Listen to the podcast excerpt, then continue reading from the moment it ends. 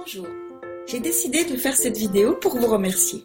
Vous êtes en train de regarder l'introduction de la première partie de cette série de vidéos que j'ai réalisée pour vous aider à stopper, voire même à faire reculer les effets du temps et qui vous permettra de rajeunir et de guérir avec le contenu de votre assiette. Comme vous avez pu le lire, vous débarrasser de vos symptômes, retrouver forme, jeunesse et santé n'est pas spécialement compliqué. Mais il y a des clés à connaître, de petites subtilités à comprendre si l'on veut que cela fonctionne. Ces clés, ces petites subtilités, je vais vous en parler un peu plus dans les vidéos suivantes. Elles vont vous permettre, j'en suis sûre, de faire un pas de plus vers la santé que vous désirez, en pleine forme, comme si vous pouviez faire reculer les aiguilles du temps. Parce que c'est tellement agréable de se sentir bien, n'est-ce pas? En forme, sans aucune douleur, souple et plein de vitalité, comme lorsque vous étiez plus jeune.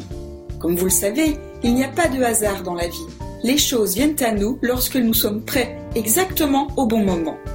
Reculer les aiguilles de l'horloge biologique, ce n'est pas uniquement apprendre de nouvelles choses, mais c'est se répéter, pratiquer, être conseillé, guidé, jusqu'à ce qu'elles s'imprègnent en vous et deviennent des automatismes. Maintenant, je voudrais vous parler d'une clé importante. Il s'agit de la différence entre tomber malade et devenir malade j'aimerais que vous compreniez que ce sont deux choses totalement différentes. Je fais souvent constater aux personnes qui viennent me voir en conférence que c'est une façon de penser que nous avons depuis très longtemps. Aussi, il est difficile de la remettre en question. Pourtant, c'est une réalité et c'est logique quand on y pense. Vous le verrez dans les prochaines vidéos.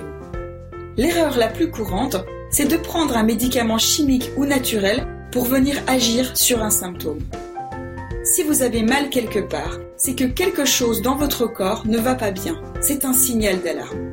Bien sûr, si vous venez de vous tordre la cheville, la réponse est évidente. Mais là, je parle d'une douleur qui apparaît sans aucun coup ou choc, comme un mal de ventre, de tête, de dos, d'articulation, de rhumatisme ou d'arthrose. Ce n'est pas en prenant des antidouleurs, qu'ils soient chimiques ou naturels, que vous allez, comme par magie, résoudre le problème sous-jacent. C'est la même chose avec le cholestérol. Ce n'est pas parce que vous allez prendre un comprimé contre le cholestérol que comme par magie, il va prendre le cholestérol dans ses petits bras et le faire sortir de votre corps. Non, non, non. Vous devez déjà comprendre pourquoi vous avez mal, pourquoi vous avez du cholestérol, pourquoi votre corps est obligé de vous envoyer un signal d'alarme.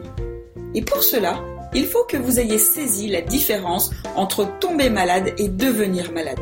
Quand vous pensez que l'on tombe malade, vous allez chercher à chaque fois à mettre la faute sur quelque chose d'extérieur. Un microbe, l'hérédité. Ce n'est pas de ma faute, ma famille est ainsi. Et vous ne chercherez pas à comprendre la véritable cause.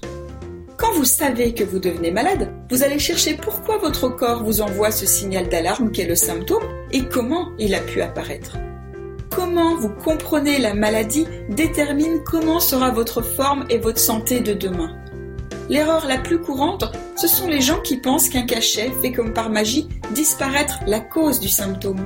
Mais non, ce n'est pas ainsi que cela se passe. Le cachet va anesthésier le trajet de la douleur dans le nerf ou agir localement. Mais en aucun cas, il ne va résoudre le problème à l'origine du symptôme. Et c'est là qu'intervient une grande loi, un secret de la vie, un secret de la santé. Vous pouvez agir sur votre santé. Vous ne pouvez pas avoir de prise sur les choses dont vous ignorez l'existence. Vous ne pouvez pas fermer la fenêtre pour empêcher la pluie de rentrer si vous n'avez pas vu qu'il pleuvait. Pour vous, c'est la même chose.